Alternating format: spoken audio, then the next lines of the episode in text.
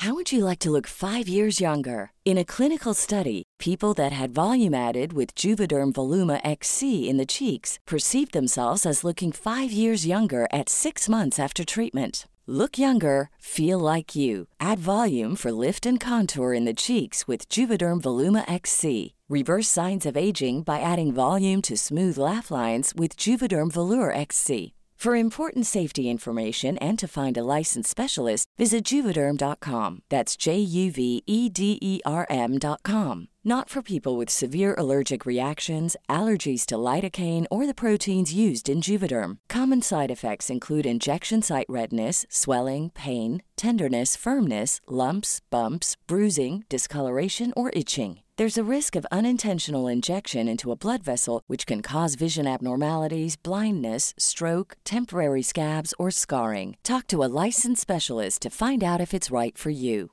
Spring is my favorite time to start a new workout routine. With the weather warming up, it feels easier to get into the rhythm of things. Whether you have 20 minutes or an hour for a Pilates class or outdoor guided walk, Peloton has everything you need to help you get going. Get a head start on summer with Peloton at onepeloton.com.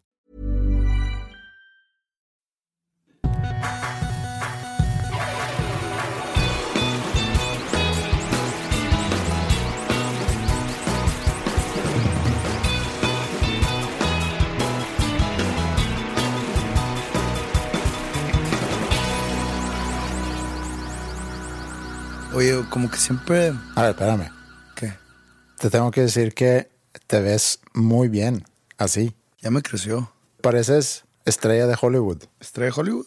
Mm, De hecho, creo, se me hace que eres de esas personas que con cualquier tipo de corte de pelo te vas a ver bien. No, difiero.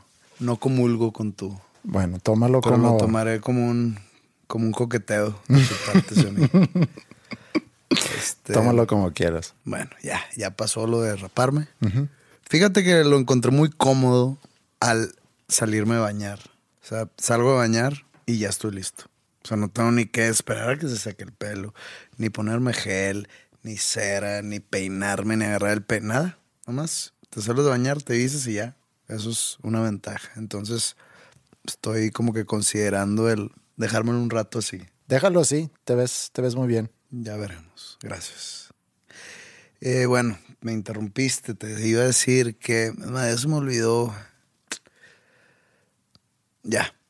Que siempre le andas echando muchas flores y que tu School of Rock y que tus alumnos y que si las bandas que han salido de ahí, que si no sé quién toca con no sé cuál y que, que si son virtuosos y que la madre. Y pues a mí me queda mucha duda. Es como, por ejemplo, si viene mi mamá, te va a decir que yo soy lo más hermoso que hay en la tierra y que soy el más talentoso e inteligente. Pues obviamente es mi mamá. Pero estoy seguro que si alguien llega y dice, a ver, a ver si es cierto, señora, vamos a ver si su hijo es. Este, entonces yo soy esa persona la que viene a cuestionar la superioridad y la jerarquía que tienen tus alumnos musicalmente hablando. Ok. Porque, pues no sé, nunca sabes si algunos de nuestros oyentes, escuchas, dicen, oye, pues tengo unos hijos ahí regados, déjame meterlos a School of Rock. Y pues chance los meten y salen peor de como empezaron, nunca sabes. Yo diría que es imposible, pero bueno, sí, sí te entiendo. Yo soy a lo mejor eh, subjetivo. No, no, no estoy atacando. No, no. No, va, va, va a algún lado esto que te estoy diciendo. Tus franquicias están aquí en Monterrey. Sí. Y tengo entendido que tienes una banda. Como así en las universidades hay equipo representativo, tienes una banda representativa, ¿no? Sí. que son los mejores de la escuela en cada instrumento. Entonces, como es si abren mi show aquí en Monterrey el 14 de octubre, pero antes de que empieces a gritar de la emoción y a saltar y a quererme besar y todo, claro que es con condiciones. Ok. O sea, tiene algunas condiciones. No están difíciles para nada. Tienen, yo creo que alrededor de media hora, 30 minutos. Yo les voy a dar la lista de canciones que quiero que toquen. Ok. Y la segunda condición es que tú pases en el escenario y los presentes. Ok. Hola, ¿qué tal? Mi nombre es Andreas Dusberg. Tengo un podcast con Pepe Así no hablas, no te. Está increíble. Sí, te lo agradezco mucho y va a ser una experiencia increíble para ellos. Abrir un show tan grande y en el pabellón M está increíble. Me gustaría, ya que estamos en el, en el modo aquí de hacer retos y poner condiciones, que no sea un hecho que vayan a pararse a abrir tu show, porque no es cualquier cosa. Yo sé que hay muchísimas bandas que quisieran estar ahí para abrir el show, para abrir tu show.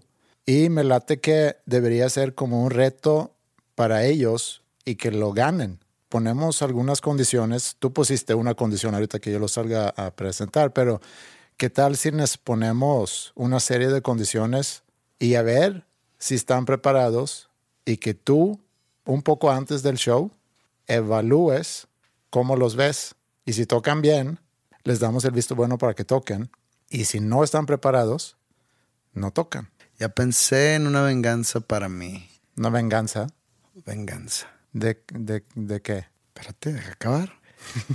si no me gusta, aparte de que no tocan, que, fue, que es condición puesta por ti. Pues, ¿a poco no crees que es No, no, no, o sea, educativo? está bien, pero no quiero yo quedar como el mamón. O sea, yo te ofrecí el, el espacio, pero tampoco yo te quiero llegar a poner condiciones de que si tocan feo, no. No, pero quiero hacer equipo aquí contigo para que tú me ayudes en la formación de ellos. Sí, sí, sí, y estoy dispuesto a nomás esto. Esto es venganza mía contra ti. Ah. Eso es lo- lo- los niños no tienen nada que ver. Ok. Si no me gusta, si no están preparados, no se van a subir. Eso son tus palabras y- o tu idea, no la mía. Pero yo me voy a colgar de esa idea tuya y voy a decir que si no, y esto es para ponerte presión a ti, tú te vas a rapar. No, no. Sí, claro que sí. Entonces, entonces dime, eh, consíguete otro abridor. Pero bu- bueno, Pero foco, no como yo lo hice. Foco, así liso. Como Lex Luthor, haz de cuenta. bueno, eh, yo confío mucho en mis alumnos y lo bueno de, de esa venganza es que espero entonces que vayas a ser muy honesto en, el- en la hora de evaluarlos, porque tienes algo que ganar en ambas decisiones. Una Claro. es ¿A poco crees que, que lo hago por buena gente? Es porque es ganar, ganar. o, gana- o ganas un abridor, O gano un abridor bueno de calidad. O gano que te rapes. está bien. Va, trato hecho.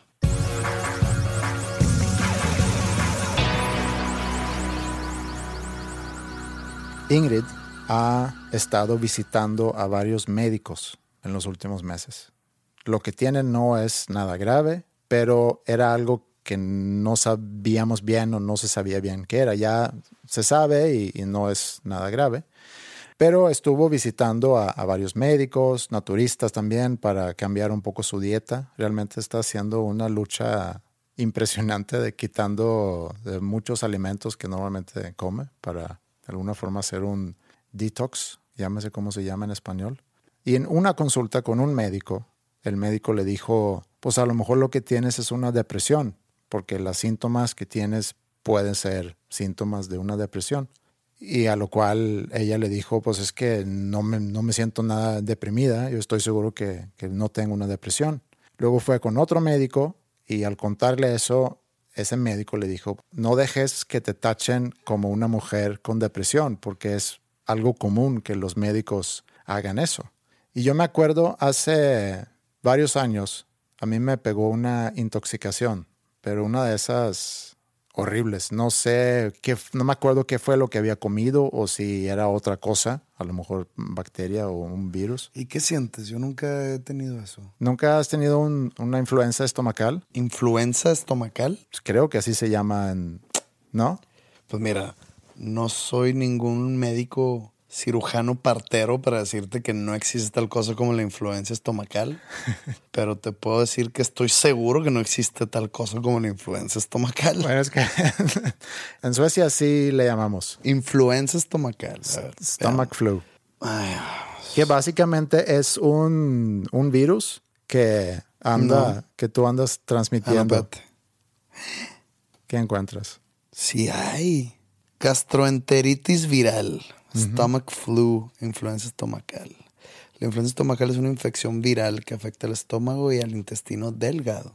También se le llama gastroenteritis viral. La enfermedad por lo general es breve, con uno a tres días de duración. ¿Por qué le haces tanto pedo? no aguantes dos días enfermo. Tu pregunta era, ¿cómo te sientes? La influenza es la influenza. Ahora resulta que hay influenza estomacal. ¿Es nuevo esto? No, no, no es nuevo. No, no es nuevo. Eh, Me está dando un ataque al corazón en la rodilla. Acabas de leer sobre esa enfermedad y sigues cuestionando si existe o no. Está bien. Me está dando también una embolia en mis genitales. bueno, ya cállate. Bueno, entonces como leíste, una influenza estomacal es un virus que te pegue y, también, como dijiste, dura de uno a tres días. Normalmente es una, un día, una noche que estás con mucho asco vomitando y luego ya el día siguiente normalmente te sientes mejor. A mí me pegó varias veces cuando era chiquito en Suecia. Creo que es más común allá que aquí inclusive, por alguna razón que desconozco. Hace unos años entonces me, me pega aquí, sea una influenza estomacal o sea una intoxicación. Y me pongo muy mal, con muchísimo asco y estoy vomitando, vomitando, vomitando. A tal grado que Ingrid decide llamar a un médico para que vaya a la casa. Y estando ahí el médico, a mí me da como un ataque de pánico y empiezo a hiperventilar. Puede ser porque me sentía muy mal o puede ser por algún trauma que yo tenga relacionado con, con esa enfermedad específicamente. O chance un doctor te tocó de chiquito. Nunca sabes. Sea, el doctor llegó a tu casa, tú estabas en tu cama, chance estabas tú chiquito y estás enfermo, tienes calentura en tu cama y te dejaron solo con el doctor y pues... Y me tomó la temperatura sin termómetro. sí, eh, que puede, puede ser. Todo, todo es posible en este mundo. La cosa es que sigo muy mal porque me inyectan, creo que es eh, bonadoxina para quitar la náusea. No ayuda. Termino en el hospital. El día siguiente ya me siento mejor, todavía débil, pero me siento mejor. Ya no tengo náusea, ya no estoy vomitando. Y viene el mismo médico a, a visitarme. Y lo que me dijo fue que lo que te pasó ayer, que empezaste a hiperventilar y que te dio un ataque de pánico, eso es muy típico en mujeres. Y me extrañó un poco. Y yo, pues, ¿qué, ¿qué, quieres que te diga? Pendejo. ¿Por qué me dices eso?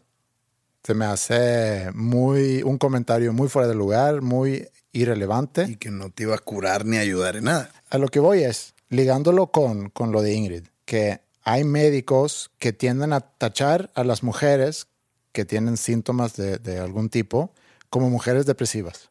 Y a un hombre que demuestra síntomas de depresión o de ataque de pánico en este caso, es cosa de mujer. Man up, o sea, seas hombre. Y, Pero no creo que te lo haya dicho en ese tono. O sea, tú estás diciendo que te embelleció el no seas joto. Así lo interpreté yo. ¿Y no crees que tu interpretación puede haber estado un poco errónea? Chance te lo dijo de que...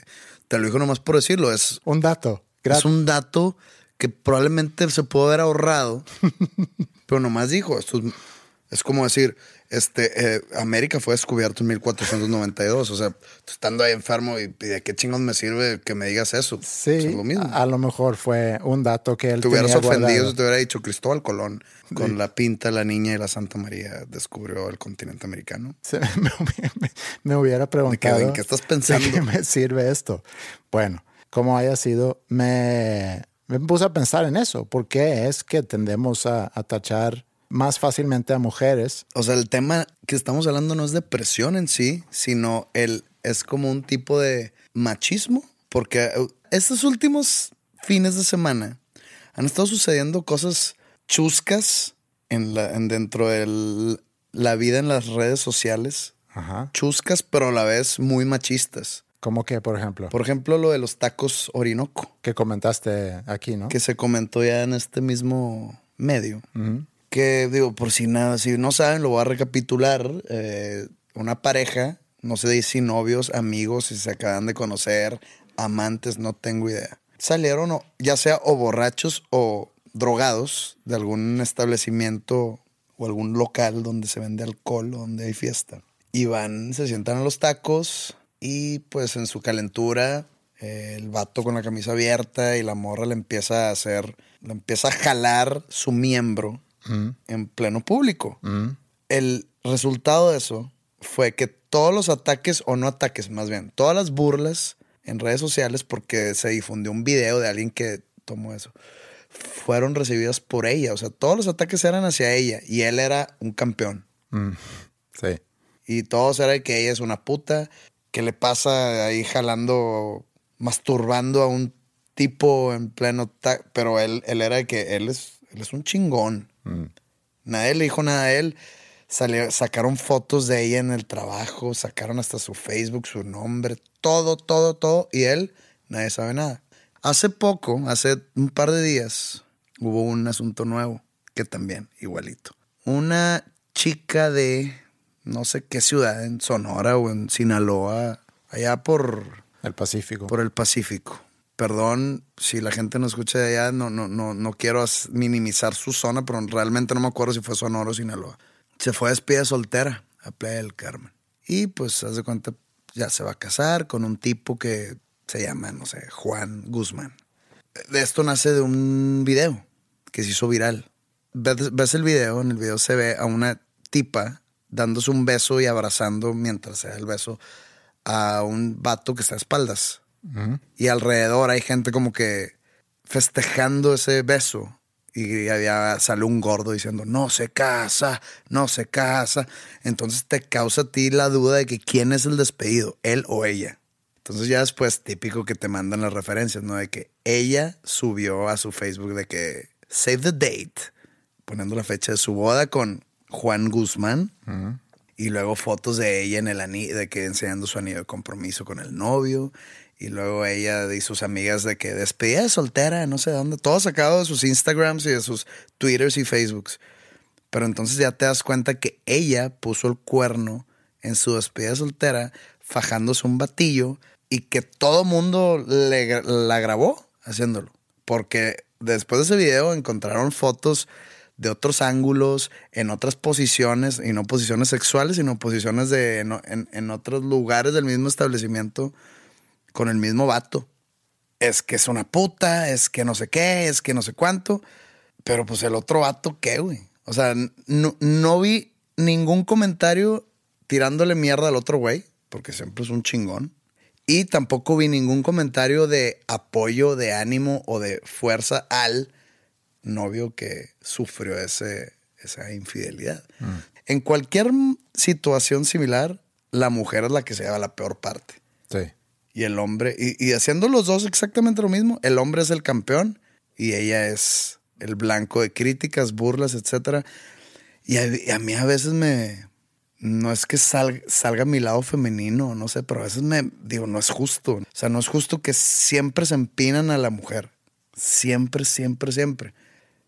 Y aparte de que ya valió madre su boda, pues a ella ya la pisotearon por todos, por todos lados. Cuando el otro güey, que ni sabemos su nombre, ni sabemos, o sea, el, el con el que se estaba besando, y llegó a su pueblo natal siendo famoso, siendo el campeón, el que me agarró una vieja en la playa. Sí, totalmente. Y, y Por ahí va más o menos tu... No. ¿No iba por ahí? Ah, Eh, entonces acabo de desperdiciar no. 10 minutos. tiene que ver, pero no, no iba exactamente por ahí. Eh, yo más bien me interesé por ese dato de la depresión, de que si es un hecho que las mujeres se deprimen más fácil que los hombres o si son diagnosticadas con más frecuencia que los hombres. Y lo que encontré es que por cada hombre diagnosticado con depresión hay dos mujeres diagnosticadas. Entonces sí hay una diferencia, pero tampoco es que por cada hombre hay 10 mujeres. Y hay varias razones. Digo, hay razones eh, biológicas, psicológicas y socioculturales. Mencionando algunos, en mujer tiene una predisposición genética, al parecer, para la depresión. También tiene niveles de hormonas fluctuando más que los hombres. Eh, las mujeres tienden, estoy, realmente lo que te estoy diciendo son cosas que he leído, no son cosas que, que estoy sacando la manga o puede ser que esté mal, pero me hace sentido. Las mujeres piensan más en las cosas, mientras hombres eh, reaccionan más con enojo o con abuso de sustancias, por ejemplo. Eh, y luego cosas socioculturales. Entonces, por un lado tienes que hay una predisposición y también por otro lado que la sociedad ve a la mujer como más propensa a ser una persona deprimida por ser una persona débil. Y entonces eso es lo que relaciono con, con lo que el médico le dijo a mi esposa en su momento, lo que el médico me dijo a mí en su momento, todo lo que tú acabas de decir, pero realmente a lo que quería yo llegar, porque creo que el, tema de la depresión es un tema importante. Creo que también hay muchos tabús alrededor de, de la depresión, pero hoy en día ha crecido muchísimo. Hay, hay mucho más gente deprimida hoy que hace 30, 40 años. De hecho, la generación milenial es una generación que sufre más depresiones que las generaciones anteriores. Y viendo los factores que causan depresión, han encontrado que el factor principal básicamente es estrés. Y entonces me hace sentido que el millennial se estresa mucho más que el baby boomer, por ejemplo, nuestros papás. Nuestros papás, nacidos después de la guerra, en un mundo que ya estaba resurgiendo después de la Segunda Guerra Mundial, hubo crecimiento, hubo buena economía, estaban reconstruyendo varios países. Estudiabas, conseguías un trabajo y prácticamente por vida. Tenías una seguridad económica mucho mayor que el que tenemos hoy Inclusive con el dinero que ganabas comprabas mucho más de lo que nosotros podemos comprar con nuestro dinero. Entonces entiendo el estrés de alguien que se está graduando ahorita de universidad y que no sabe exactamente dónde conseguir trabajo y el trabajo que consigue a lo mejor no va a pagar lo suficiente para que pueda realizar todos los sueños que, que tiene. Siento yo que es muy fácil navegar con la bandera de esto deprimido. Estoy entiéndanme, estoy deprimido, no me hablen. Voy a estar solo en mi cuarto llorando para todo sea para causar o este compasión o para causar lástima, para llamar la atención, todo eso. Pero la verdadera depresión, que siendo una enfermedad mental, no creo que todos esos millennials de los que dices que se estresan demasiado por las presiones de la vida moderna y demás, no es depresión. Es simplemente que se dan por vencidos o están abrumados con tanto, porque de eso que decías, los baby boomers, te graduabas, tenías un trabajo y lo puedes mantener toda la vida. Mm. Y con tu adquisición económica podías comprar cosas o invertir o no sé, con más facilidad que hoy en día. Chances se abruman con tanta información y tanta competencia y tanta oferta de demasiadas cosas que hay hoy que recaen en un tipo de, ¿cómo te, cómo te digo que es? Como un colchoncito. Que dicen, pues es que estoy deprimido. se siento yo que es una excusa. Poniéndolo en, en un caso familiar mío, o sea, no familiar en mi familia, sino algo que tenga que ver conmigo. Eh, un compositor, un escritor. Oye, ¿cómo has estado? ¿Cómo vas con, este, con tu libro nuevo o con, o con tu disco nuevo que, que, me dijiste que... No, pues llevo este, pues como dos meses sin nada. No, no, he podido. ¿Por qué? Pues estoy bloqueado. O sea, no me llega la inspiración. O sea, he tratado, pero, pero pues no. ¿Y qué haces? No, pues este, salgo a caminar o veo la tele o juego Xbox esperando. No mames. Siéntate y ponte a trabajar, güey. O sea, ten disciplina. Oye, no se te ocurren cosas. Se te van a ocurrir más fácilmente pegado a la computadora con ese programa de ya sea el Word o lo que sea, o con la guitarra, se están ocurriendo más cosas que sentado o, irte de pedo o no sé. O sea, es cuestión de, además, proactivo, ser proactivo. Se te quita la depresión, se te quita el bloqueo, el writer's block o lo que sea, o, o es que no me da la inspiración, no es cuestión de inspiración, es cuestión de disciplina. Ponerte a trabajar. Se te pone un obstáculo, sáltalo, no te tropieces, no choques con él el, resultado, o sea, el, producto final, ya sea una canción, ya sea un libro, ya sea un reporte o un estado de resultados, un balance general o un Excel o lo que tú quieras, es cuestión de sentarte a hacerlo. Nada se va a hacer solo. Esos Exceles no se van a hacer solo. Esa canción no se va a escribir sola. Si yo me siento y tengo disciplina de hacer las cosas y me siento frente a una computadora para escribir un libro, si tengo imaginación, disposición y disciplina van a salir las cosas porque tu imaginación trabaja. Si tú estás de huevón y tú piensas que las cosas te van a dar solas y si no, estoy deprimido y ya, y causarle lástima a alguien o llamar la atención de que pobrecito Pepe, hay que ayudarlo, este, hay que hablarle, hay que... No, Así no funciona el mundo. Y eso es que, o sea, hablando de los de la hipótesis de que los millennials son más así, pues levántense, dejen de jugar Pokémon y pónganse a buscar un trabajo o pónganse a hacer lo que quieran hacer, pero pónganse a hacerlo. Usen. ¿Cuál es tu talento? No, pues mi, mi talento es soy muy bueno programando. Ah, pues ponte a hacer apps. Ponte a hacer algún tipo de app. Oye, alguno te pega y ya. ¿La armas? Sí te escucho y sí te entiendo, pero creo que a veces es tan abrumante que no puedes. O sea, lo que dices está muy fácil en, teoría, está muy fácil en papel. Y yo estoy de acuerdo contigo. Para que suceda algo, tienes que hacerlo. Tienes que sentarte a esforzarte a hacerlo.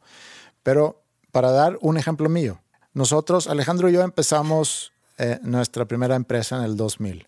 Teníamos 25, 26 años por ahí. 27 años. Por ejemplo, en el 2008, cuando pegó la crisis muy fuerte y el negocio que en aquel entonces era nuestro único fuente de ingreso, pues se empezaron a cancelar proyecto tras proyecto tras proyecto. Y ya más grande, pues ya tenía treinta y tantos años, tenía ya dos hijas y me empezaba a cuestionar mucho. O sea, realmente, ¿qué estoy haciendo con mi vida? todo lo que hemos construido ya va a desaparecer por, por la crisis, que, que, no, el negocio que tenemos, pues a parecer no va a funcionar bajo esas condiciones eh, económicas del mundo. Y empiezas a cuestionarte, bueno, tantos años dedicados a qué. Entonces, ¿qué voy a hacer? La decepción, que yo creo que es algo también muy fuerte en todo eso, el, el temor a decepcionar a los demás, mi temor de decepcionarle a Ingrid, por ejemplo o no poder proveerle a mis hijas, que me iba a quedar sin trabajo, a lo mejor sin un ingreso, y con la duda de, bueno, entonces, ¿qué hago? Busco un trabajo, cosa que no quiero, no por no querer trabajar, pero no me veo trabajando dentro de una organización, no quiero tirar la toalla o tirar esta cosa para afuera. A lo que voy es, cuando empieza toda esa tormenta en tu cabeza, no es nada fácil de salirte de ahí. Y otra cosa, eh, de lo que yo decía de los millennials, no es un supuesto, sino es algo que están realmente detectando que hay más depresión y hay un diagnóstico profesional, quiero pensar, diciendo que son, que se deprimen más. Pero por respeto a la persona que, que está deprimida, hay, hay, una diferencia de sentirse triste y sentirse deprimido. eso voy. No es Esa gente que dices tú depresiva o deprimida, ¿cuántos en realidad sufren de depresión? De depresión real? ¿El 5%? No, no creo, creo que es mucho más. No tengo el dato, pero yo creo que sí es mucho más. De hecho, dicen que la depresión es la enfermedad psicológica número uno en el mundo occidental y va creciendo. Y calculan que será la enfermedad que más nos va a afectar después de problemas cardíacos para el año 2020. Entonces, no creo que se pueda decir que de toda la gente que dice que sufren de depresión, que nada más el 5% sufren depresión. Yo creo que es, son números muy Clínicamente depresivo. Yo creo que hay unos síntomas ahí muy oscuros dentro de la depresión clínica, que no cumple un chavito de 18 años porque lo dejaron en visto un mensaje al celular. No, es que hay que, hay que separar un poco las cosas. pues estamos hablando de eso. Estamos hablando de que para la generación que crece ahorita, y que, se, y que se está graduando, que enfrentan un mundo bastante más diferente al que enfrentamos nosotros y sobre todo al que enfrentaron nuestros papás en su momento. Todas las generaciones van a encontrar una excusa. O sea, en Estados Unidos en los 60 los jóvenes eran, no, pues es que yo vivo con el miedo de que me llamen a la guerra de Vietnam, que si unos después, no, que este con la guerra, la Segunda Guerra Mundial, con la guerra de Irak, con siempre hay excusas varias crisis económicas. No, es que o sea, ahora lo que pasó en el 2008. Pero no, yo no los veo como excusas. Yo veo como factores reales. Que Son factores reales, pero pues tienes que ser proactivo alrededor de esos factores reales. Pero tú nunca has estado en un momento o en una situación En un eh, que- me sienta así de que te sientas decaído, triste. No, no, no, no. o como perdido. sí, que no sabes por dónde. Claro que sí.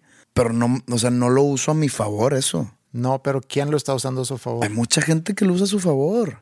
Hay mucha gente que, te- como te dije al principio, que lo hace por buscar atención.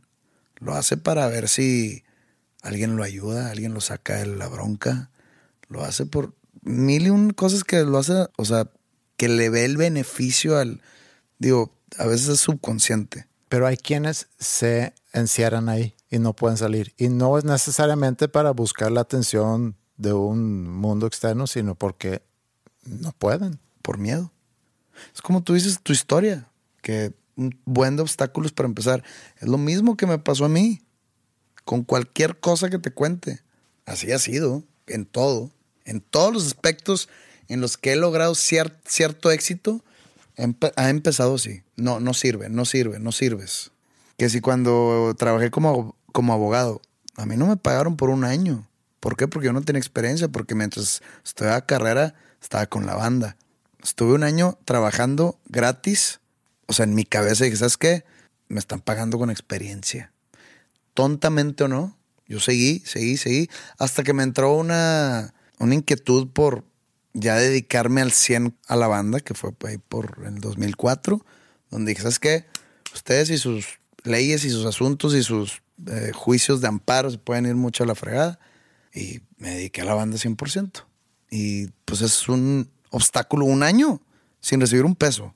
Levantando todos los días a las 7 de la mañana y ponerte traje y corbata y nada. Eh, con el libro, me rechazaron todas las editoriales habidas y por haber.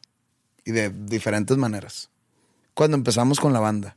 No, no. Nadie quería llegar gente a decirnos, sí, yo lo saco, pero en cassette.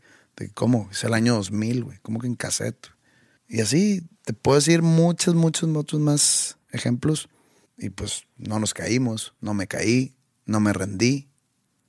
Así son las historias este, inspiracionales. O sea, ¿puedo crees que todas las historias así inspiracionales son historias así de alguien que tuvo la vida muy fácil? No, también sé de gente que ha tenido mucho éxito y que han logrado muchas cosas que sufren de, de depresión. Por otro tipo de circunstancias. Por ¿no? las Porque- razones que sean. Digo, está hablando de depresión, por las razones que sean. Pero ¿cómo, ¿cómo podemos concluir entonces este tema? Porque empezamos, empecé yo diciendo que hay una diferencia en el mundo médico, eh, ha- haciendo esa diferencia entre hombres y mujeres. Y hablando de la depresión, que la, mujer se deprime y el hombre no se debe deprimir. Cosa que sabemos que así no es. Se deprime tanto hombres como mujeres. Evidentemente hay más mujeres diagnosticadas con, con depresión que hombres, pero tampoco es una diferencia abismal. También sabemos que las nuevas generaciones tienden a deprimirse más que las generaciones anteriores. Tú dices que hay mucho chiflazón, yo digo que es mucho estrés, que el mundo es mucho más estresante hoy, que hay menos seguridad en cuanto a trabajo, por ejemplo.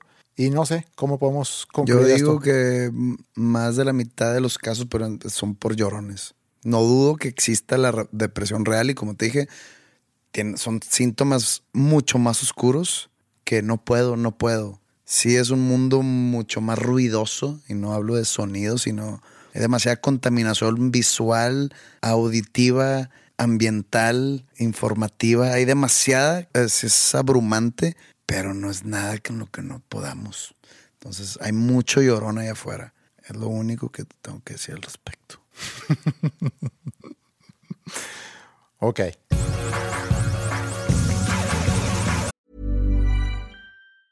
If you thought the only way to get a more defined jawline with natural looking results was through surgery, think again. Juvederm Volux XC is a non surgical injectable gel filler that improves moderate to severe loss of jawline definition and can help you achieve natural looking results with little downtime. Even better, this improved definition lasts up to one year with optimal treatment. No maintenance required. Improve jawline definition for a smooth, sculpted look with Juvederm Volux XC. For important safety information and to find a licensed specialist, visit juvederm.com. That's J U V E D E R M.com. Not for people with severe allergic reactions, allergies to lidocaine, or the proteins used in Juvederm. Common side effects include injection site redness, swelling, pain, tenderness, firmness, lumps, bumps, bruising, discoloration, or itching. There's a risk of unintentional injection into a blood vessel, which can cause vision abnormalities, blindness, stroke, temporary scabs, or scarring. Talk to a licensed specialist to find out if it's right for you. Hey, it's Ryan Reynolds, and I'm here with Keith, co star of my upcoming film, If, only in theaters, May 17th. Do you want to tell people the big news? All right, I'll do it. Sign up now and you'll get unlimited for $15 a month in six months of Paramount Plus Essential Plan on us. Mintmobile.com slash switch. Upfront payment of $45 equivalent to $15 per month. Unlimited over 40 gigabytes per month. Face lower speeds. Videos at 480p. Active Mint customers by 531.24 get six months of Paramount Plus Essential Plan. Auto renews after six months. Offer ends May 31st, 2024. Separate Paramount Plus registration required. Terms and conditions apply if rated PG.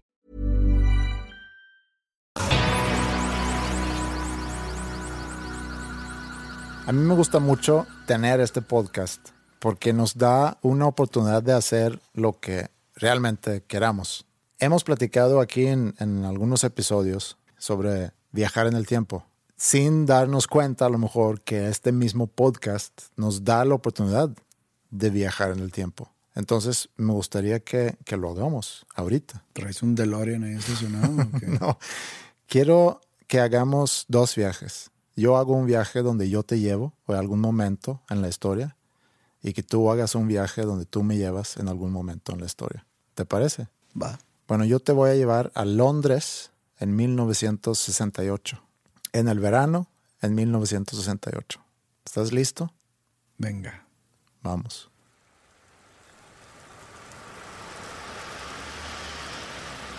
Típico. Lloviendo en Londres. En, en Londres llueve mucho y nos tocó lluvia también el día de hoy. Bueno, sígueme. Vamos caminando y te voy a enseñar algo. Ok. Te sigo.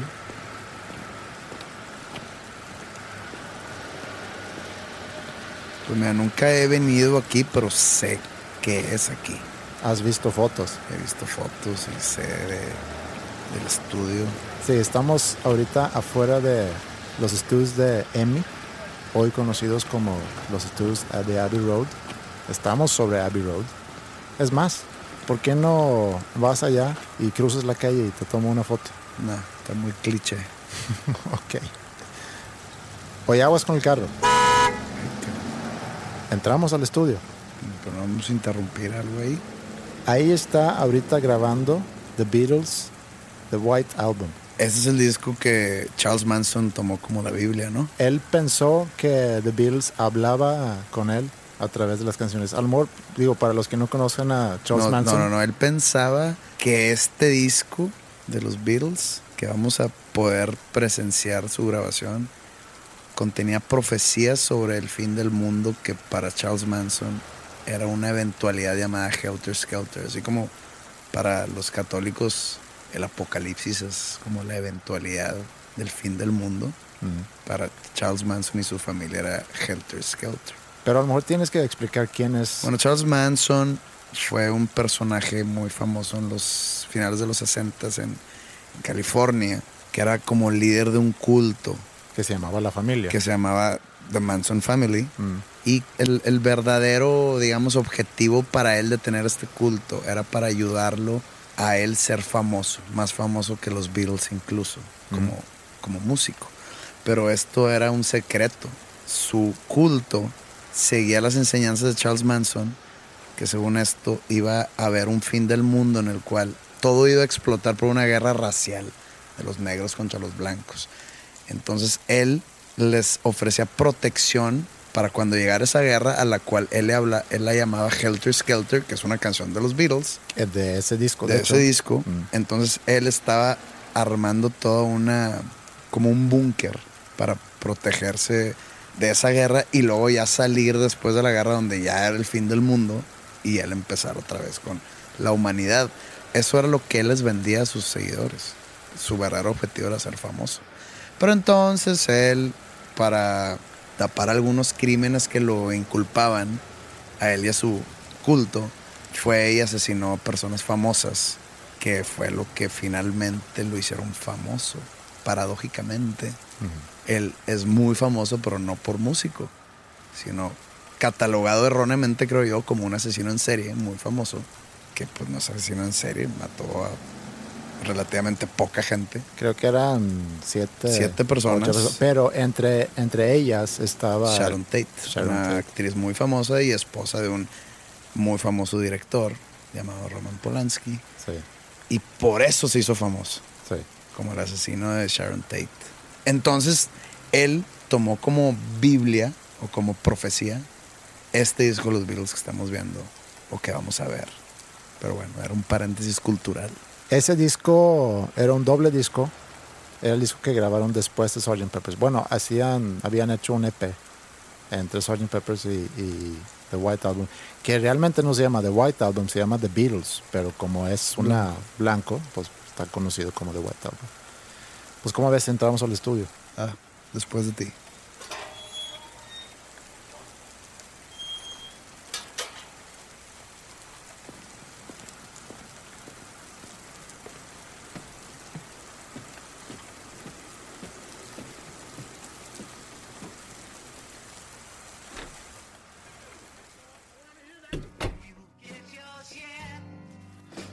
Ahí se está escuchando música. Vamos a entrar sin que nos vean.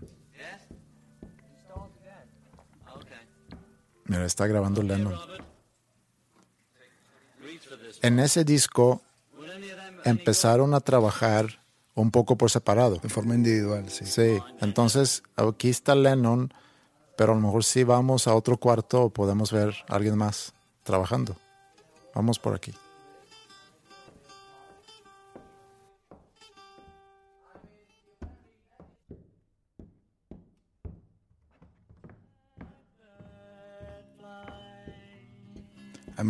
Escuchar Blackbird.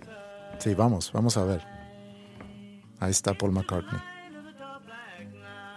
Vamos a ver qué está haciendo George. Vamos por aquí.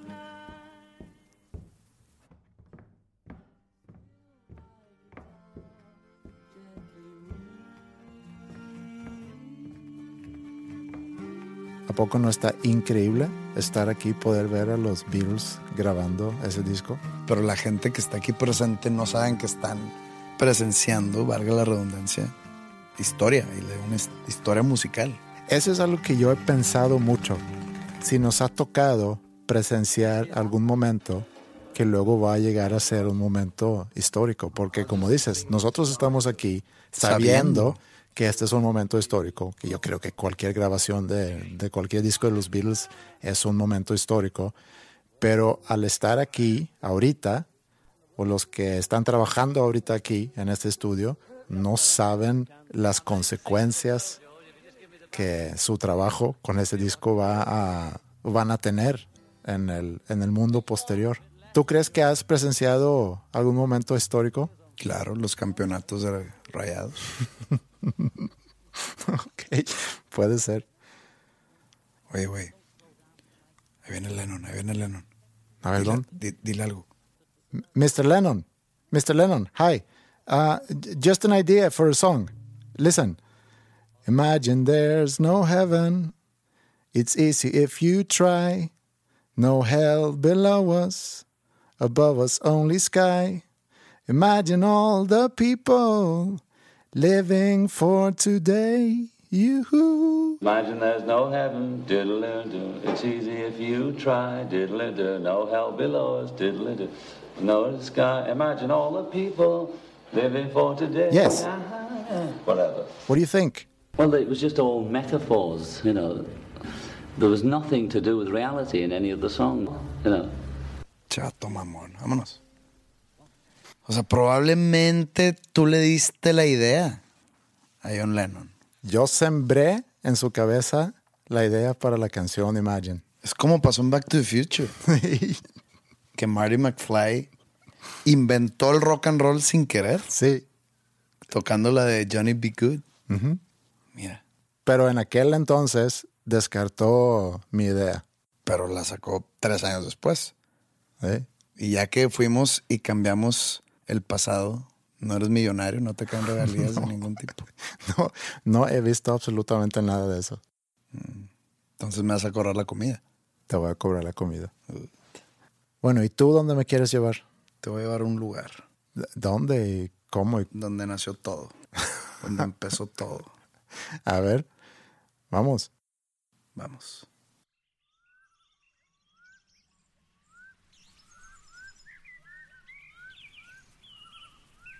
Estamos como que en un bosque. Es correcto. Un jardín. Estamos en un, sí, como un jardín. Hay mucha vegetación, árboles y nada, de nada más. Sí, pero vamos a caminar.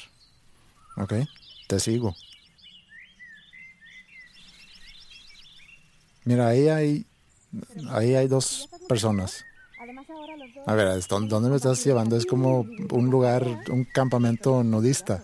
Pues algo así. Si te fijas, estamos encuerados tú y yo. Y- y- ¿Pero por qué estamos encuadrados? Porque no existe la ropa todavía. O sea, esto es ya hace mucho, mucho, mucho tiempo. Donde empezó todo. Creo que sé dónde estamos y creo que sé quiénes son ellos. Mira, ya se va el hombre. Y dejó sola ahí a la, a la mujer. ¿Por qué, no, ¿Por qué no vas y hablas con ella? Ok, ahí vengo, espérame. Aguántame aquí. Que no toque el árbol de la ciencia y aquí estoy cavando para plantar soja. Eva. Eva. ¿Quién eres? Me llamo José, pero me puedes decir Pepe, José, Jos, como quieras. Oye, ¿para quién es esa comida o qué? Adán. ¿Y dónde anda Adán? Adán. No soy muy fan del nombre de tu novio. Adán. Está trabajando en el jardín. Tú no deberías estar incordiando a Dios. No, nomás vine a echarle un ojo a mi árbol. Aquí. Tu árbol. Ese árbol es tuyo. Sí, ¿qué tiene? ¿No me crees o qué? Pues porque Dios nos dijo que no podíamos comer de ese árbol. No, hombre. Ah, no pasa nada. Solamente que tiene como que algún efectillo secundario. ¿Como cuál? Mm, Pues tu imaginación se va a ampliar, se te van a ocurrir cosas. Te vas a sentir más plena, más mujer. Es un mundo de placer que jamás pensaste que existiría. Cosas de ese. Oye, estoy pensando. ¿Tú no me podrías conseguir algunas frutitas y eso, no? Sí, aguántame aquí.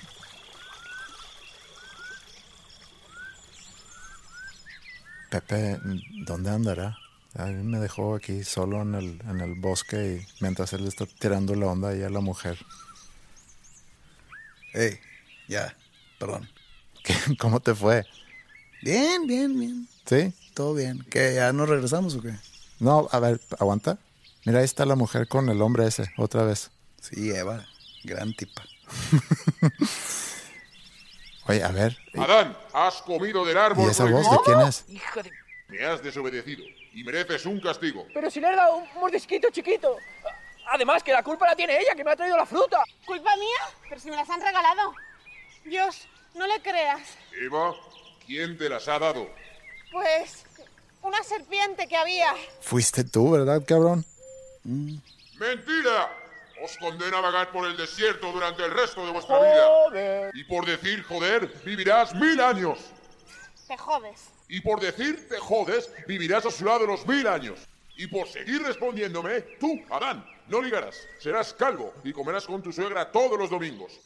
Y tú, Eva, llevarás tacones, me harás sentada y no serás presidenta del gobierno hasta el siglo XXII.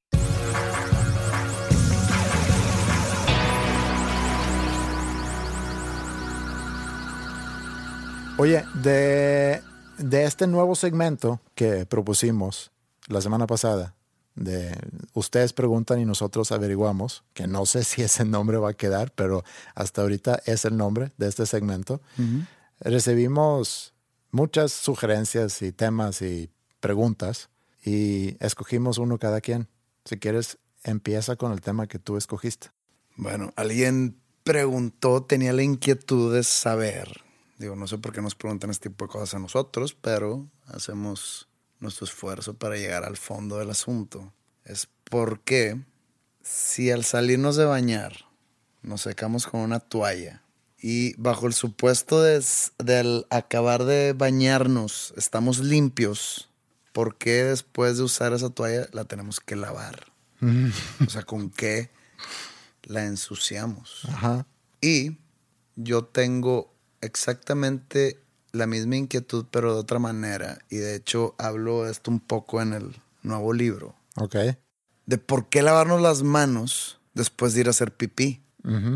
O sea, si no te cayó pipí en las manos, no tienes por qué lavarte las manos posteriormente. Sería, si te vas a lavar las manos, es antes. Yo muchas veces me los lavo antes y después. Mm, Pues es que después no era el caso. Tu miembro está libre de cualquier tipo de germen. Está cubierto todo el tiempo. O sea, te tienes que lavar las manos antes porque tus manos van a tocar. Tus manos son las sucias. O sea, vienen presucias Ujú. al agarrarte ahí. Entonces, tú estás diciendo que tu zona genital está tan sucia que tienes que lavarte las manos posteriormente. Pues mejor lávate ahí. Mejor acércate tú al lavabo y pues échale agua y jabón ahí abajo. Ujú. Si te tienes que lavar las manos después de eso, pues es que tienes sucio ahí el asunto, ¿no? ¿Es pregunta? No, no es pregunta, es una es un tipo de, de razonamiento, Una, una filosofía. es una filosofía. Yo también, yo estoy con esta persona. ¿Por qué lavamos las toallas? Bueno, las toallas tienen una, una razón muy no, pues es obvia. que, digo, yo, yo entiendo que, que después de varios usos, Mm. pues la humedad hace hongos y demás. Pero hay gente que es, me seco una vez y directo a la lavadora. Pues oye, se supone que la mugre se te cayó en la regadera. Si tienes que tirar esa toalla a la lavadora inmediatamente, hiciste mal tu trabajo en la regadera. Pues, Entonces mejor espérate que ya estés totalmente limpio para agarrar la toalla ahora sí. Mm. O chance aplicó el baño sueco. El pelo mojado, culo seco. Bueno, eh, pero eso es todo lo que, lo que averiguamos de ese tema. Yo sí. Pues como ven, aquí tratamos temas de profundidad Mm. y temas con poca profundidad. Yo vi un tema que a mí se me hizo interesante. Se me hizo interesante cuando empecé a leer un poco más sobre el tema, realmente. Que alguien escribió sobre eso de que hay gente que escoge no tener hijos. Como sabemos, hay gente que no puede tener hijos, que quiere tener hijos, pero no puede. Y hay gente que a lo mejor pudiera tener hijos, pero escogen no tenerlos. Que en sí, pues está interesante y es un hecho. Y yo tengo amigos que escogen o que han, eh, que han escogido no tener hijos y está perfectamente bien. Pero un, un punto de, de esa persona que escribió esto es que ¿por qué es que lo vemos como un hecho? ¿Por qué es que cuando yo veo los libros de la ciencia natural dice que el ciclo de la vida es nacer, crecer, procrear y morir? Como si procrear fuese una obligación del ser humano. Y ahí es, yo creo que el es punto que de esa persona. Yo lo creo, yo creo que más que un, un ciclo natural, creo que hoy en día es un acto como de amor, digamos. Es como, ya lo hemos mencionado, que, bueno, ya lo he mencionado yo, que me han dicho que, que cuando nace tu hijo o hija, que sientes un amor que jamás habías sentido en la vida. Entonces, mucha gente lo hace por eso, lo hace por, este, mucha gente es porque es costumbre. Ya, o sea, llego a la edad donde tengo que tener hijos. Oye, espérate, es que no tienes ni la capacidad económica, ni, pero pues ya, tengo que tener un hijo. Mm. Entonces traen niños al mundo donde no pueden ni darles una vida digna ni demás. Digo, mi, mi idea en la vida es tener, es tener descendencia. Mm. Pero yo también tengo muchos allegados que ven la vida de una manera que es tu obligación tener hijos, otros de que es un gusto tener hijos, y otros que dicen, ¿para qué? Mm. Muchos lo ven como una molestia, como que, ¿para qué quiero a mis 40 años estar soportando a un niño de 6 años? Leí el otro día un, como un tipo, no era artículo en sí, era como un párrafo en algún libro que decía que en Estados Unidos, en la clase media, lo que te cuesta tener y mantener a un hijo desde que nace hasta que se gradúa de la universidad es medio millón de dólares por hijo. Mm. Imagínate una, una pareja que dice no vamos a tener hijos. Pueden darse una vida de lujo. Son 10 millones de pesos. Imagínate que deciden tener tres hijos. Sí. 30 millones de pesos que tendrían para ellos. Yo creo que esa es una razón de, para la gente que escoge no tener hijos. Puede ser económica, puede ser la carrera, la profesión, puede ser me da flojera. Yo creo que hay un sinfín de razones realmente por Digo, nos estamos enfocando al no tener hijos. Claro. Porque la pregunta es qué pensamos de la gente que no quiere tener hijos. Sí, o No en- quiere decir que nosotros condonamos el no tener hijos. No, Era nomás un disclaimer. Claro, pero te decía que me llamó la atención al, leer un poquito más de eso, al ver que hay organizaciones, seguramente hay una necesidad para gente que decide no tener hijos de crear organizaciones por cómo es la vista de la mayoría, de, que se está visto como una obligación casi del ser humano de, de tener hijos. Y el que escoge no tener hijos está visto como el raro. Me, también me topé con una organización que están a favor de la extinción de la raza humana, no a través de violencia, sino simplemente no procrear para que lentamente se vaya extinguiendo la raza humana. Porque, según esto, hacemos más daño al planeta que bien. Y esas organizaciones de qué están sustentadas o en qué. Al ser dos gordos detrás de una computadora inventando un nombre y Puede ser. Pero hay de todo tipo de organización y de asociaciones. Entonces, esos son algunos con los que me topé al simplemente googlear ese tema.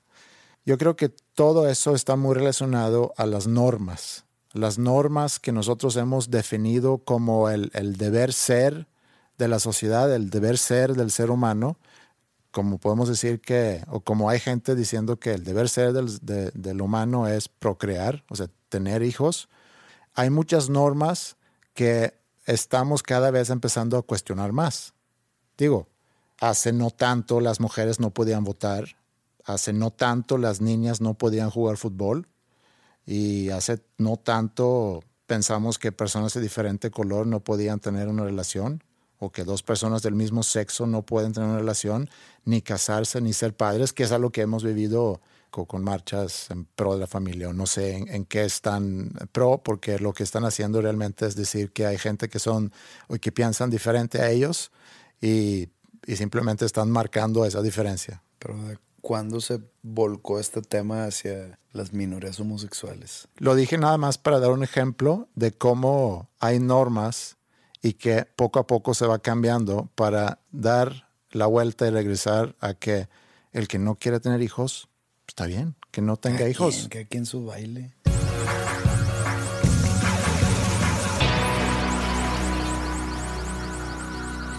También estamos patrocinados esta semana por Deezer, un servicio de streaming musical donde puedes escuchar no solamente música de Pepe o de Pibe Láser o de Panda, también está el playlist de Dos Nombres Comunes, eh, donde pueden escuchar las canciones que ponemos aquí en este, en este podcast. Y como prometimos en la semana pasada, tenemos cuatro ganadores y el requisito fue poner un tweet mencionando a dos nombres comunes y a Deezer y una opinión sobre el nuevo corte de pelo tuyo.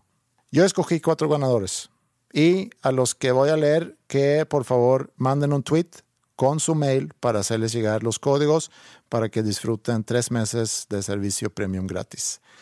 El primero es arroba Nora A H E S, o sea, N-O-R-A-A-H-E-S. Por su, dicen que se parece a Maluma, no sé quién es Maluma, pero Pepe se luce muy cool. Ya me han dicho varias veces eso. Ahora resulta que ese cabrón inventó el pelo rapado. no mames. Es como si te haces el pelo largo. Ah, Nicky Six. Pues no. Oye, el segundo ganador es arroba Futile Scum, F-U-T-I-L-E-S-C-U-M. Por su, ahí va otra referencia, Eleven the Stranger Things, imponiendo moda. El tercer ganador es Fascinante-Ana, es dulce oír la voz del diablo cada jueves. Dale, te dije.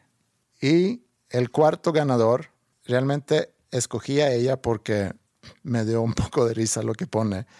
Eh, es Angie Melgarejo, que pone, hace dos días puso que, ¿cuándo se va a rapar José? O sea, no está siguiendo. Creo que no ha visto. Pero bueno, también Angie, te vamos a regalar a ti tres meses de servicio premium. Por despistada. Mira nada más. ¿Y, y cómo ves esto de tratar temas de, de la gente que nos escucha? ¿Está bien?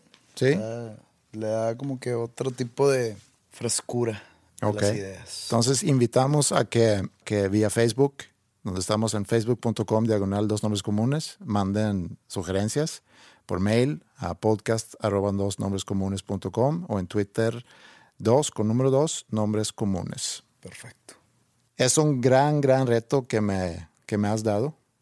Yo creo que es muy bueno para las alumnos de School of Rock, pero me gusta también la idea de ponerles esas condiciones que comentamos hace rato para que lo vean como un proceso educativo también. La verdad, este, yo estoy muy contento en que se les pueda dar esta oportunidad a los chavos y pues poniendo mi granito de arena, como diría cualquier futbolista cuando llegue a un nuevo equipo. No, pues aquí a poner mi granito de arena. Oye, también conocimos a The Beatles. Hablé yo con Lennon y tú fuiste el culpable de- del pecado original. Bueno, muchas gracias por acompañarnos otra semana más. Gracias por ayudarnos a hacer crecer este podcast. Lucifer y yo regresamos en la próxima semana. Buenas noches. Myself. I'm a man of and taste.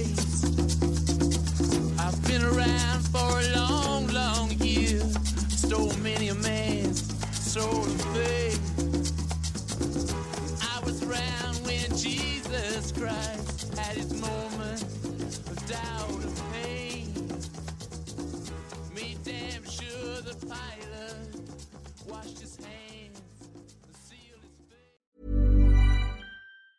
If you thought the only way to get a more defined jawline with natural looking results was through surgery, think again. Juvederm Volux XC is a non surgical injectable gel filler that improves moderate to severe loss of jawline definition and can help you achieve natural looking results with little downtime. Even better, this improved definition lasts up to one year with optimal treatment. No maintenance required. Improve jawline definition for a smooth, sculpted look with Juvederm Volux XC. For important safety information and to find a licensed specialist, visit juvederm.com. That's J U V E D E R M.com. Not for people with severe allergic reactions, allergies to lidocaine, or the proteins used in Juvederm. Common side effects include injection site redness, swelling, pain, tenderness, firmness, lumps, bumps, bruising, discoloration, or itching. There's a risk of unintentional injection into a blood vessel, which can cause vision abnormalities, blindness, stroke, temporary scabs, or scarring. Talk to a licensed specialist to find out if it's right for you. Even when we're on a budget, we still deserve nice things. Quince is a place to scoop up stunning high-end goods for 50 to 80% less than similar brands. They have buttery soft cashmere sweaters starting at $50, luxurious Italian leather bags, and so much more. Plus, Quince only works with factories that use safe, ethical, and responsible manufacturing. Get the high-end goods you'll love without the high price tag with Quince. Go to quince.com slash style for free shipping and 365 day returns.